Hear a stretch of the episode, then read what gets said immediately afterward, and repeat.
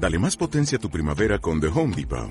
Obtén una potencia similar a la de la gasolina para podar, recortar y soplar con el sistema OnePlus de 18 voltios de Ryobi desde solo 89 dólares. Potencia para podar un tercio de un acre con una carga. Potencia para recortar el césped que dura hasta dos horas. Y fuerza de soplado de 110 millas por hora. Todo con una batería intercambiable. Llévate el sistema inalámbrico OnePlus de 18 voltios de Ryobi. Solo en The Home Depot. Haces más. Logras más.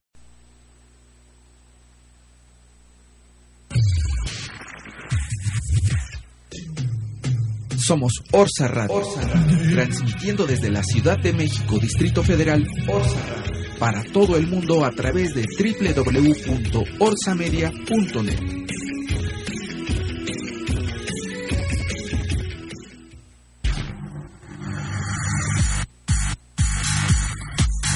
Orsa Radio.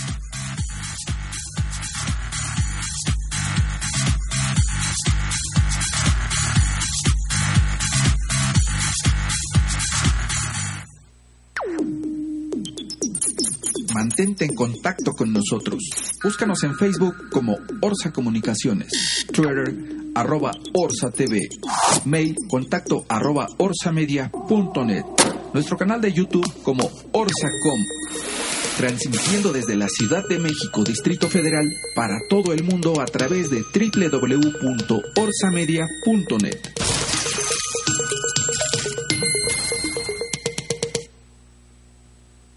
Orsa Radio, una empresa orgullosamente mexicana.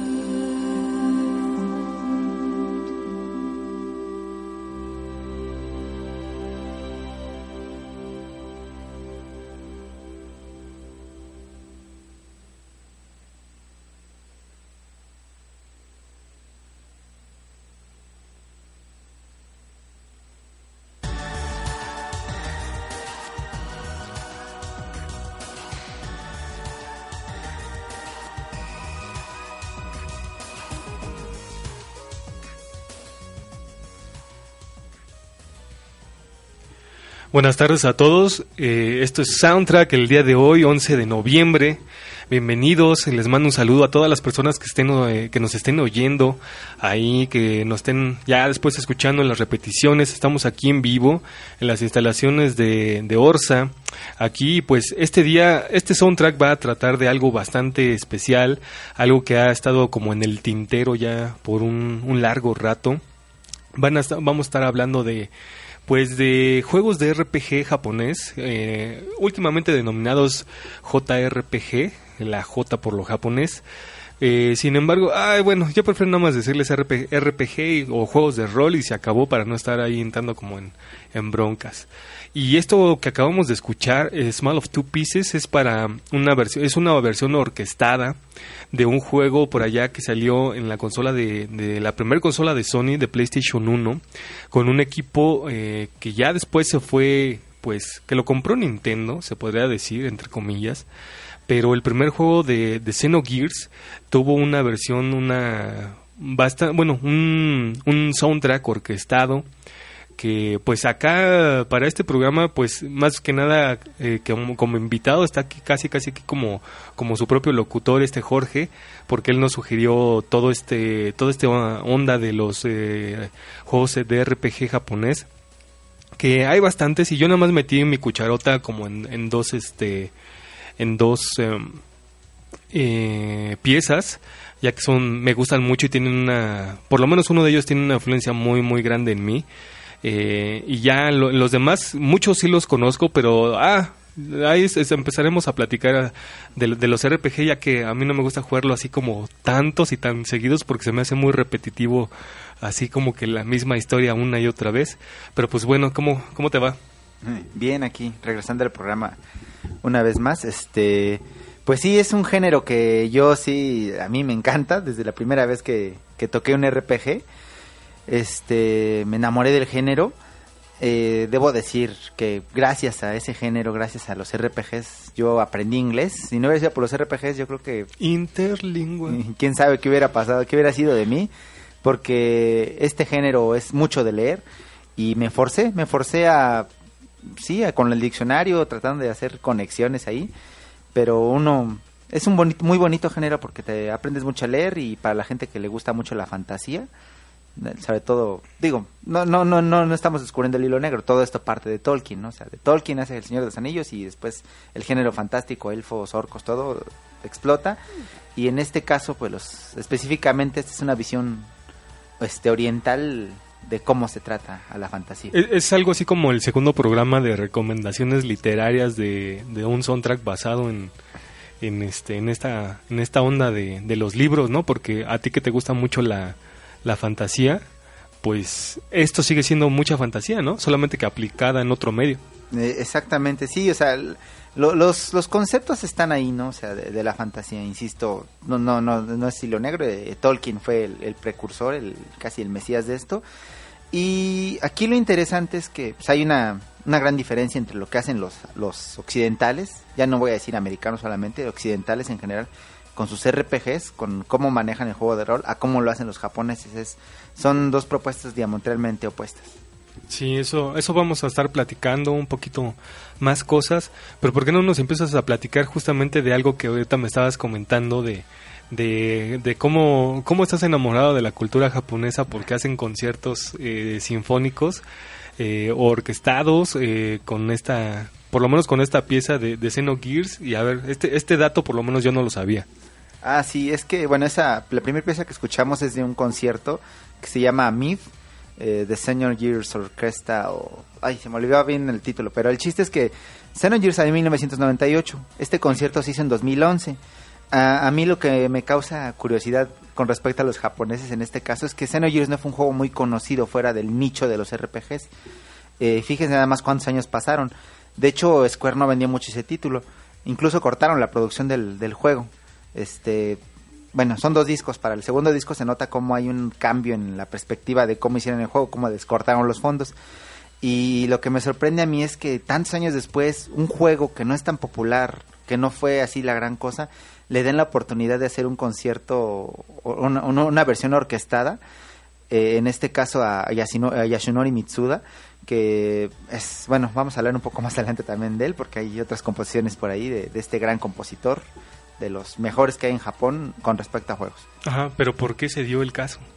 Por- bueno, es que ahí sí, ahí sí tú me estabas explicando algo de la cultura japonesa que tienes más acercamiento Ah. con respecto a eso, ¿no? Que, Bueno, el, el hecho del porqué del concierto, pues no lo sé, ¿no? sí, O ese sea, es difícil, pero más bien Ah, viéndolo bueno, desde el aspecto cultural. vez es que te lo viendo lo del respuesta. aspecto cultural, yo le, yo le comentaba hace un momento que, que en Japón hay una... No es que se dé totalmente una aceptación, pero sí hay mucha curiosidad siempre en, en estar buscando y en estar yendo como a galerías, a museos, a exposiciones, y eso lo, por lo menos lo vi directamente desde abuelitas, abuelitos, niños, sobre todo, eh, jóvenes, de todo tipo, eh, de personas van a los museos, a las exposiciones y se ha de, se han de muchas cosas, o sea, no, no, no solamente tiene que ser como de alta cultura, arte abstracto, un montón de cosas, sino puede ser una exposición de manga, una exposición de anime, una exposición de, de como, como le dicen unos, fine art, eh, de cualquier cosa. Entonces, en este, en este aspecto, la música también es, es algo muy, muy propio de la cultura, de la cultura japonesa, donde el, hecho de porque sea un videojuego no significa que es para niños, ni mucho menos, al contrario, hay- ellos tienen muchos artistas, muchos músicos, pintores, diseñadores, dibujantes, historiadores, eh, ingenieros, de todo tipo de, de personas, ellos están creando por lo menos lo que ellos consideran o tienen su concepción de arte y el solamente el expresarlo en este caso por ejemplo la música en un concierto a pesar de haber sido años después pues no importa mucho al contrario o sea habrá gente que, que lo vaya a escuchar y esa es la intención que con la que generalmente se hacen muchos de estos conciertos sinfónicos que ah, por lo menos allá en Japón difundir la difundir la cultura Qué bonita cultura, es lo único que se me ocurre decir. Y pues sí, ¿no? Es curioso, somos afortunados de, de, de tener todavía esas expresiones, ¿no? Algo que sí quiero puntualizar aquí mucho es este, esto, ¿no? Tal vez de, de los videojuegos, de todos los géneros de los videojuegos, los RPG son los que más tal vez por ahí habría que me pueda refutar esto, ¿no? Pero de los que mejor música tienen, para mí definitivamente son los RPGs, por lo menos en cuanto a grado producción y a grado composición. Ya seguiremos hablando un poco más adelante. de Sí, yo ya refuto. Pero bueno, vamos a escuchar algo de que un juego que también es un RPG y que desafortunadamente no me enteré con tiempo. Le mando un saludo a Víctor Varela por si nos llega a escuchar alguna que otra vez, que él fue el que me dijo, así que a la mera hora, el mero día, eh, que hubo un concierto en la plaza esta, ah, que ni Arena, siquiera, sí. en la, ajá, en la arena, esta Ciudad de México, de un concierto de, de sinfónico con la música de Pokémon. Y vamos a escuchar algo de también de un concierto orquestado por la nueva eh, por la nueva filarmónica, creo que era de, de Tokio. Esto es eh, de Pokémon Midley y vamos a escuchar dos piezas y vamos a regresar ahorita para seguir comentando.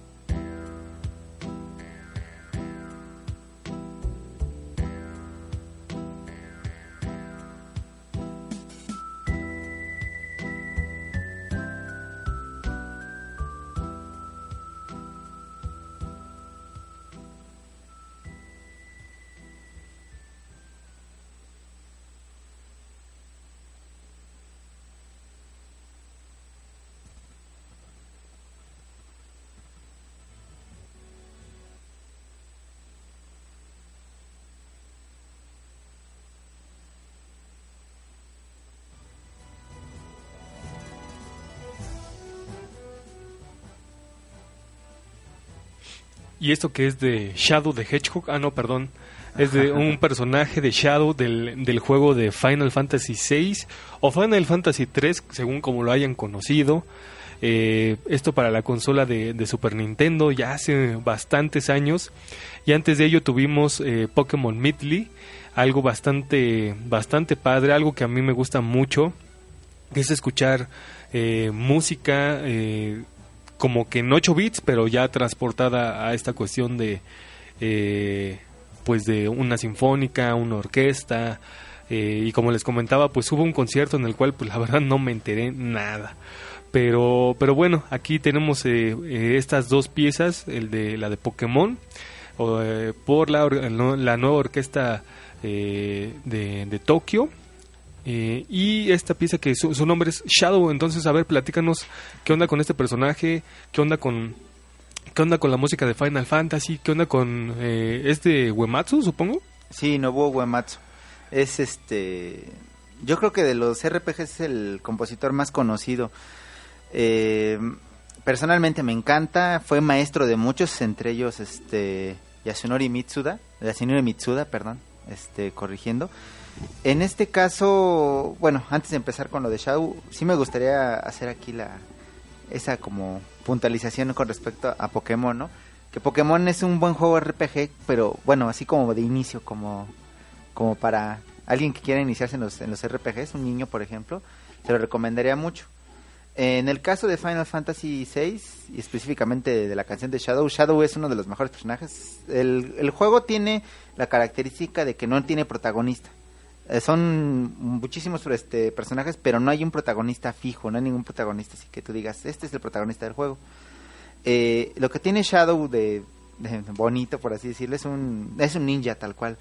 Eh, lo conoces y tienes de hecho la opción de, durante el juego de, de reclutarlo o no reclutarlo, incluso lo puedes ignorar, incluso te puedes llevar todo el juego sin estar con él. Eh, obviamente pues es poderosón. Y lo más interesante es historia, porque una característica que tenían los juegos de antes, no como los de ahora que te llevan de la manita, es que no te contaban las cosas así tal cual, ¿no? De Shadow solo conocías su historia, porque no, no te decían, no tenían como background, cuando lo tenías en tu equipo y te ibas a dormir a algún hotel. Y por medio de los sueños, medio conocías su historia, porque de hecho tampoco te la dicen explícitamente. Simplemente está ahí, están los sueños y tú interpretas más o menos lo que ves y lo que te estaba contando, ¿no? Que hace ya más de 20 años después sigue habiendo teorías de, quién es Shadow y si Shadow es quien dicen algunas personas. No voy a decir quién para no ser spoilers. Eso está padre, que durante, después de tantos años eh, un juego siga siga dando de sí, siga se siga hablando de él, porque quiere decir que por lo menos quedó este quedó en la memoria de la de la gente, que no nada más pasó desapercibido así como la mayoría de juegos de de hoy. Y fíjate que con esta con esta referencia de de Uematsu y también por eso, de hecho por eso puse las las dos juntas porque a pesar de que Uematsu hacía la mayoría eh, o era uno de los compositores principales de, de Square eh, de Squaresoft en ese entonces todavía eh, tenía mucha relación con, con Nintendo desde hace mucho y pues tú lo tú lo sabrás a- que empieza como esta colaboración también desde Mario RPG Super Mario RPG en Super Nintendo después Pues, este nada, nada más allá que hacer una puntualización porque de hecho lo de Super Mario RPG, él ayudó, pero era más soundtrack de Yoko Shimomura que de Uematsu. Yo dije colaboración, no dije composición. Eh, y este también eh, últimamente se me, se me viene a la mente la, el tema principal de eh, Smash Brothers para creo que es Mm, para Wii, Para, sí, el, para ajá, el para Bro, Wii. sí. No, no, el- Sí, uno de, Sí, uno no de- me- uno de Wii. Ah, no, sí, cierto, Sí, el, el de, sí. el de Wii es el, el de Wii es el, ajá, el Bro. El, el Smash Brothers Bro. Eh, y pues él hace este esa esta colaboración que no ahora sí que no es eh, no es ya gratis no que todos esos compositores japoneses eh, por lo menos no, no sé si decir si ayudan unos a los otros pero sí es una si le buscas por ahí hay redes y bastantes bastantes datos. Pero bueno vámonos a un cortecillo y ahorita van a van a venir tres piezas porque vamos a platicar a fondo de de un juego que a ti te gusta demasiado, que es Genko Suikoden. Vamos a tener otra cosa que es de Skies of Arcadia y vamos a terminar con algo de ¿Era de quién? ¿De Beethoven? No, de Chopin. de Chopin. De Chopin. Así que le mandamos también un saludo a, a esta Giselle, que también e- ella es una super fan de, de Chopin. Y vamos a, a escuchar estas tres piezas y ahorita regresamos.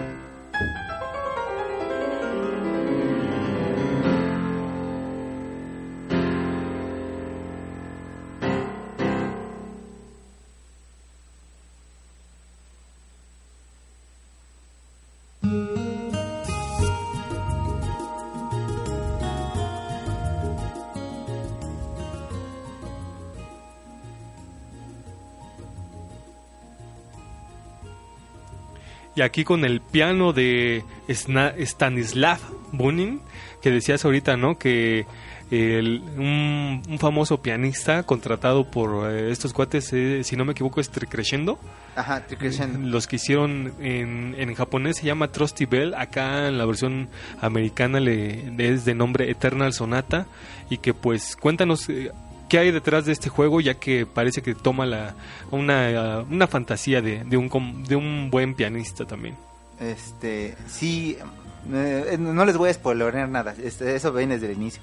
Son los últimos minutos, los últimos minutos de vida de, de- de Chopin, este, obviamente desde un punto de vista japonés.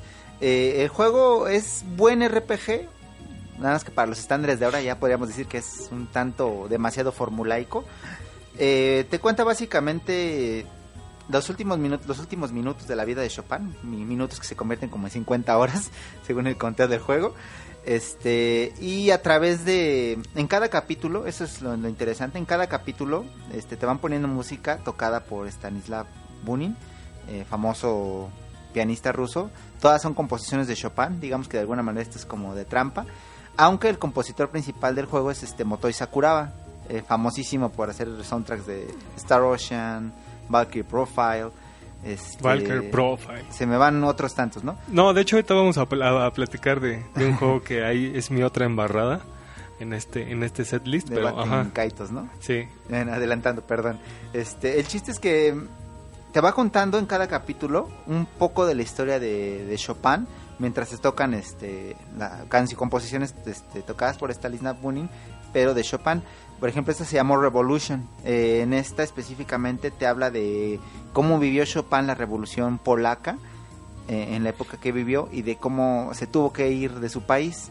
A su planeta también. Eh, no, se tuvo que ir a Francia, de hecho. ah, perdón. El síndrome Él es, eh, sí, él es polaco. Eh, el juego es muy interesante en ese aspecto, de te va contando la historia de Chopin.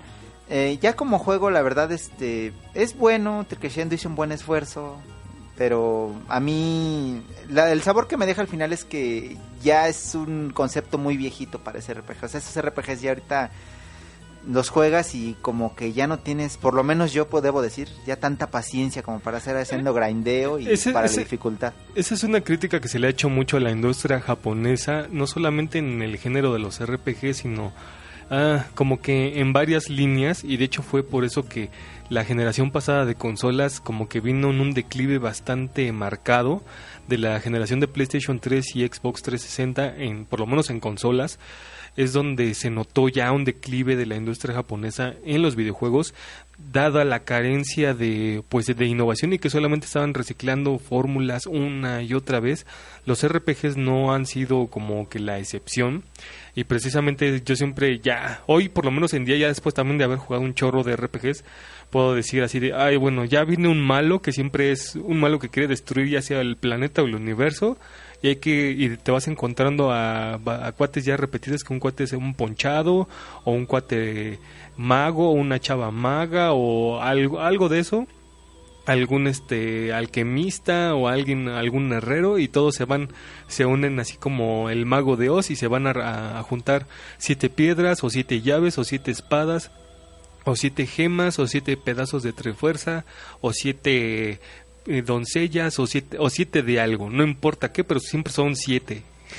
Entonces ya dices, bueno, ya así como que se siente que ya, así como si fueran los juegos de Call of Duty, que cada año es el mismo, nada más que ah, ahora tienes que ir a matar a Obama, ahora tienes que ir a matar a Bin Laden, ahora tienes que ir a matar, o sea, pero es lo mismo, así como que el, la generación pasada de consolas también le, le tocó como que su, su punto para atrás a, a esta a esta, por lo menos a este género, que afortunadamente ya para, para estos tiempos como que parece que están un poquito aprendiendo de la, la lección las pocas compañías japonesas que quedan y como que y como que por lo menos las cosas que se ven en el horizonte, inclusive hasta estaba viendo cosas de Final Fantasy, ¿cuál es el 15? Ajá, sí. se ve bastante se ve bastante padre para ahora sí que en lo personal no me gustan los Final Fantasy pero se ve muy cambiado o sea ya no ya no tienes que andar en un chocobobo hay un, un como pollo gigante sino ahora sí ya vas como en un carro ahí como que todo cool y ya sabes la bandita de chavos japoneses que todos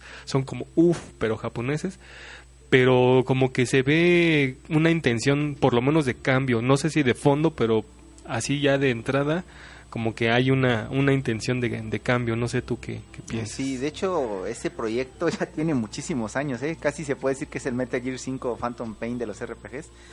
Hubo un cambio de director, quitaron a este, ay, ¿cómo se llama? Tetsuya Nomura como, como director del juego porque hubo, un- hubo retrasos, hubo una nueva, una, un cambio de plataforma porque originalmente era para generación anterior. Yo lo que veo es que me emociona un poco, la verdad yo estoy un poco no sé cómo decirlo, pero ya no es raro que me emocione algo. Y ni, si- ni siquiera el fan del Phantom Pain me emocionó mucho. Pero. No, yo estoy emocionado por Shenmue 3, perdón. Ah, bueno, ah, pero eso es, bueno, eso hablaremos en otra ocasión. Eh, pero sí se ve un cambio, un, sí se ve un cambio, se ve que quieren hacer un acercamiento tanto a las nuevas generaciones y como a los ya veteranos de Final Fantasy, que, que hay muchos, este, hacer como un, acer- un approach hacia los dos, ¿no? Porque este concepto sandboxero, pues es muy, muy de estas generaciones, ¿no? Muy de, de la De- generación PlayStation para acá. Ajá, de los niños Grand Theft Auto para acá. Ajá, exactamente. Que, y pues están haciendo como esa combinación. Quién sabe cómo vaya a salir, porque la verdad se ve muy ambicioso. Y luego esos proyectos muy ambiciosos luego quedan muy a la mitad o, o se ven tan ambiciosos que la gente no les entiende o así quedan. Fíjate, ahorita también hablando de... Me voy a salir un, un poquito de, de- del tema, eh, sin embargo no tanto, ya que ahorita recordando a, a este eh, pianista ruso, eh, aprovecho para aventar un comercial de por favor vayan a, a la exposición de, de vanguardia rusa Vanguardia rusa. en, en Bellas Artes, la verdad está muy padre. eh, en los que, bueno, por lo menos en, se quedó ahí unas, este, un, todo un piso pendiente de mi parte. eh, y pues se van a encontrar con, con cosas bastante padres. No dejen de escuchar los audios, por favor, vean los videos porque ahí están contando una historia y sobre todo hay una crítica justamente a la vanguardia, al futurismo cómo se pensaba en esa en ese entonces hay una crítica por parte de ahí de historiadores rusos de profesores de universidades rusas pero pero la exposición vale mucho la pena. Hay cuatro Kandinsky que que pues ya lo he dicho un chorro de veces es eh, mi artista favorito por más que por su arte por la filosofía del arte que, que hay detrás. Y hay muchos otros este muchas otras cosas hay escultura hay este grabado hay eh, cómo se dice los pósters la no no qué son afiches Eh, no, Ah. no me acuerdo No, la verdad no. eh, ahorita no, no me acuerdo eh, cómo se les dice, pero vayan a, vayan a darse una vuelta, ahorita está en, en Bellas Artes y pues con eso termino mi comercial. Y fíjate, ya regresando a estos juegos, antes de, de Eternal Sonata y de este ruso Stanislav Bunin con, eh, con esta pieza que era de nombre Revolution, que precisamente te lo estabas diciendo con la de la pieza, con la cómo vivió Chopin esta cuestión de la, de la guerra en Polonia. Eh, antes de eso tuvimos también eh, algo que es de nombre japonés Eternal Arcadia, pero acá lo, lo- lo ubicamos como Skies of Arcadia. Y también antes algo que pues seguramente era como que lo como que lo, lo más importante de este bloquecito, que era Horizonte eh, de Suicoden. es que- Y ya ahí sí sé que ahí es donde te vas a poner a chillar. No, es que, bueno, Suicoden 2 yo creo que de mi top, así, eso de los tops luego es medio, obviamente muy subjetivo, pero eh, está como en el top 3, no quiero decir así que esté arriba abajo, simplemente está dentro de los mejores RPGs que he jugado. Si tienen oportunidad, jue- jueguenlo, este, como sea, porque pues tampoco van a comprar el original como en 3 mil dólares o no sé ni cuánto cuesta, pero vale muchísimo la pena, ese es un acercamiento distinto en el aspecto de historia porque te trata temas un poco más adultos, por así decirlo, un poco más de traición, de la de que lo, te, da una visión también muy fea de lo que es la guerra, ¿no? De, de todas las bajas que hay en la guerra y todo lo que implica una guerra. Y tiene uno de los villanos, de los mejores villanos que hay en la historia de los videojuegos, ya ni siquiera voy a decir nada más de los RPGs, que se llama Luca Blight.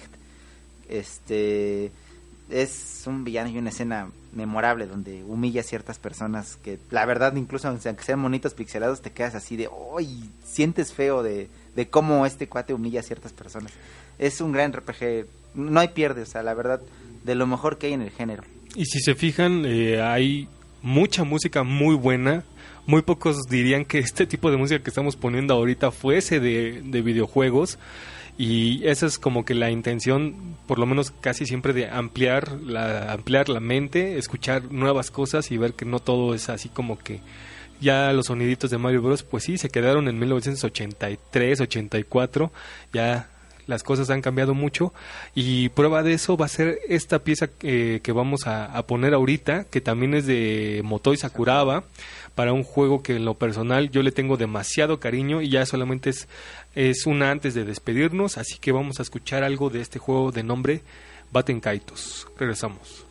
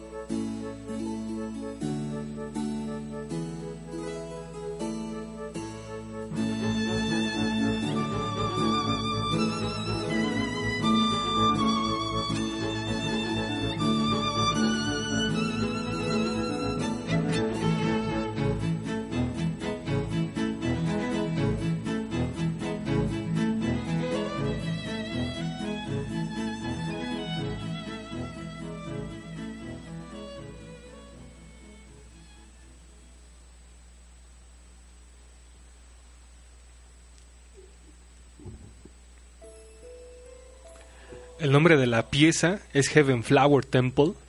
Eh, esto es del juego Batten Kaitos para la consola GameCube. Y esta, esta rola yo la puse dentro de este set list que la verdad está muy, muy, muy, muy padre. La música es también de Motoi Sakuraba, como ahorita lo, lo comentábamos con el juego de Eternal Sonata. Y en lo personal, híjole, este juego sí cambió una, una, algo en mí porque es no solamente un juego muy, muy divertido desde el inicio, sino que son de esos juegos que, que llaman a romper lo que se le conoce como la barrera del cuarto muro, que ya no solamente interactúas eh, tú como un avatar en el juego, aquí al contrario, cada, cada personaje en la historia tiene un porqué, tiene un nombre, tú no le puedes cambiar el nombre a nadie y al contrario el juego te pide que tú seas un personaje más dentro de la historia del juego. Sin, eso es algo como que distinto, o sea que no se, re- no se va eh, como que repitiendo en muchos juegos y tú, si digamos tienes como eh, en, el, en la historia tienes tres personajes, tú serías el cuarto, ya dependiendo del nombre que le pongas, pero de todos modos tienes esa función de interactuar dentro del juego con los personajes, no moviéndolos nada más, o efectuando ataques o, o ir leyendo, sino tú también influyes dentro de la historia con ciertas decisiones como si fueses un personaje más. Y eso es lo que para mí, eh, al, durante lo largo del juego, da dio mucho de para mí de qué pensar y más que nada la revelación final del por qué tú eres un cuarto personaje es totalmente genial y yo lo recuerdo con mucho cariño y no solamente aparte por lo divertido sino porque tiene una estética eh, que híjole si uno lo ve pareciera como un juego totalmente dibujado o sea hecho a mano. La verdad los fondos viene de esa escuela también como de como de Chrono Cross como de eh, esta, estos eh, juegos de rol japoneses que no nada más es- tienen un, un escenario ahí como que todo ya sea o plasta o todo tridimensional no sino aquí tiene un tiene un porqué el, diseño tiene un porqué la música tiene un porqué la historia el, el plot del juego pues la verdad sí es algo como siempre medio choteadón pero eh, todo lo demás, créanme, vale mucho, mucho la pena y el sistema de combate también. Pues yo lo recuerdo bastante. No sé tú qué. Este, no, yo sí, sí, de los pocos que no, de los pocos, hoy sí ha de haber un millón de juegos que no debe haber jugado RPG, que no, no jugué, pero escuchaba muy buenas cosas. Fue de los pocos RPGs que salió para, para GameCube, porque la verdad tenía una muy baja, digamos que tenía muy baja producción de, de RPGs, por ahí es que recuerdo precisamente Skates of Arcadia, este, Batten Kaitos y creo que ya, ¿no? Porque pues... No, verdad- los de los estos de ¿cómo se llama? Bueno, Super Paper. Mario, No, Paper Mario. los de los Sinfonia. Ah, Tales of Symphonia. Tales, bueno, Tales of sí, the, Tales of the Something. Yo pero siempre les digo algo digo, así. comparado con lo que salía para Play 2. Ah, pues, sí, bueno, pues sí no. No, pero por lo menos ya no era como el 64, que de plano no tenían nada. Es- eso sí, eso sí debemos aclararlo que los pocos que salieron sí son, la verdad la- son muy buenos juegos. Y esa Muy colaboración buenos entre Nintendo y Namco dio lugar para muchas cosas exclusivas, como en su entonces el Soul Calibur 2 con, con este Link, o ya después para comprar este estudio de Sí, los que que, es hicieron. Monolith, ajá. Ajá, es Monolith Software, que prácticamente ellos hicieron este juego de Xenogear, al cual nos referíamos hace rato, con la rola de introducción y que ya después lo compra Nintendo y ellos empiezan a hacer eh, eh, después de, de hacer Xenosaga como el intento de remake de Xeno de Xenogears hacen este otro como reboot con Xenoblade algo así Xeno- Sí, pero de hecho se parece más al que va a salir ahorita este, ¿cómo se llama? Xenoblade. Ay, no Chronicles X no, No, sé. Chronicles X creo se llama. Ese sí como que... Ese tiene más parecido con, Xen con. De hecho, los robots, los mechas, son muy parecidos a los de a los de Xenogears. Se me hace que este es como más este tributo a, a ese juego que lo que fue Xenoblade. Me hubiese gustado que, que todos estos juegos más que nada los lanzaran para la próxima consola de Nintendo y no para la fallida ya Wii U, que ahora sí dijeron, ¿saben qué? Ya va para afuera y el próximo año anunciamos una nueva consola porque este, este negocio se está cayendo y así como se está cayendo la, eh, la consola de Nintendo, la actual consola todavía de Wii U, también nosotros ya nos andamos cayendo, pero de tiempo. Y pues les agradecemos a todos los que han estado escuchando en vivo este programa dedicado a los eh, juegos de RPG japonés. Ojalá puedan seguirnos sintonizando aquí en la programación de Orsa y sobre todo invitarlos ya para el, eh, dentro de 15 días que vamos a estar celebrando eh, la vamos a estar celebrando este el primer aniversario de esto que es Soundtrack y gracias aquí a, los programas grabados de Julio y las eras del Chocorrock que eh, nos vamos a estar cambiando de horario el día lunes 23 si no, si, si no mal recuerdo es 23 y vamos a estar de 7 a 9 de la noche celebrando el primer aniversario con algo que es de eh, vamos a estar platicando del género de libros y de películas que a mí más me gusta. En lo personal aquí es un, un como capricho de primer aniversario vamos a estar hablando de pura ciencia ficción así que están invitados sobre todo mucha música buena una buena plática como siempre espero y pues ya nomás esperamos sus comentarios y sus, sus likes ahí en, en el Facebook. No se olviden de visitar la página de Orsa. Y pues ahí, ahora sí que... eh, ¿Algo más ah, que quieras agregar? Nada más, este, gracias y pues, espero que les guste la última canción. Es de un juego que mucha gente odia por ser la continuación de otro gran juego que era Chrono Trigger. El considerado el del Dream Team.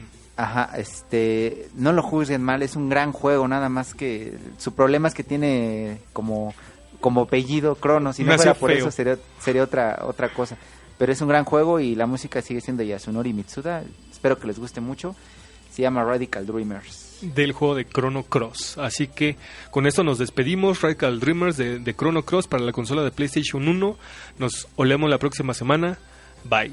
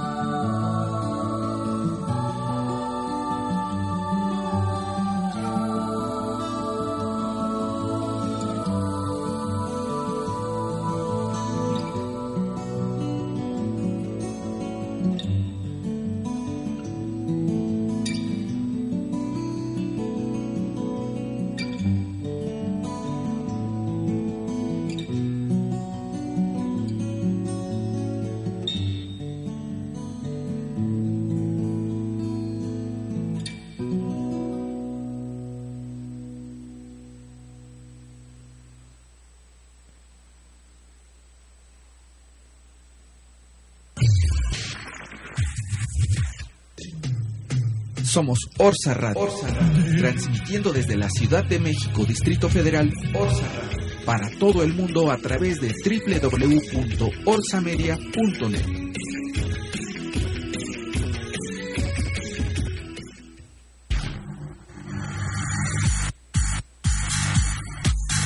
Orsa Radio.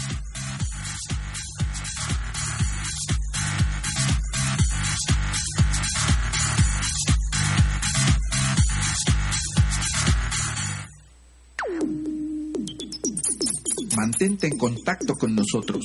Búscanos en Facebook como Orsa Comunicaciones, Twitter arroba Orsa TV, mail contacto arroba orsamedia.net, nuestro canal de YouTube como Orsacom, transmitiendo desde la Ciudad de México, Distrito Federal, para todo el mundo a través de www.orsamedia.net.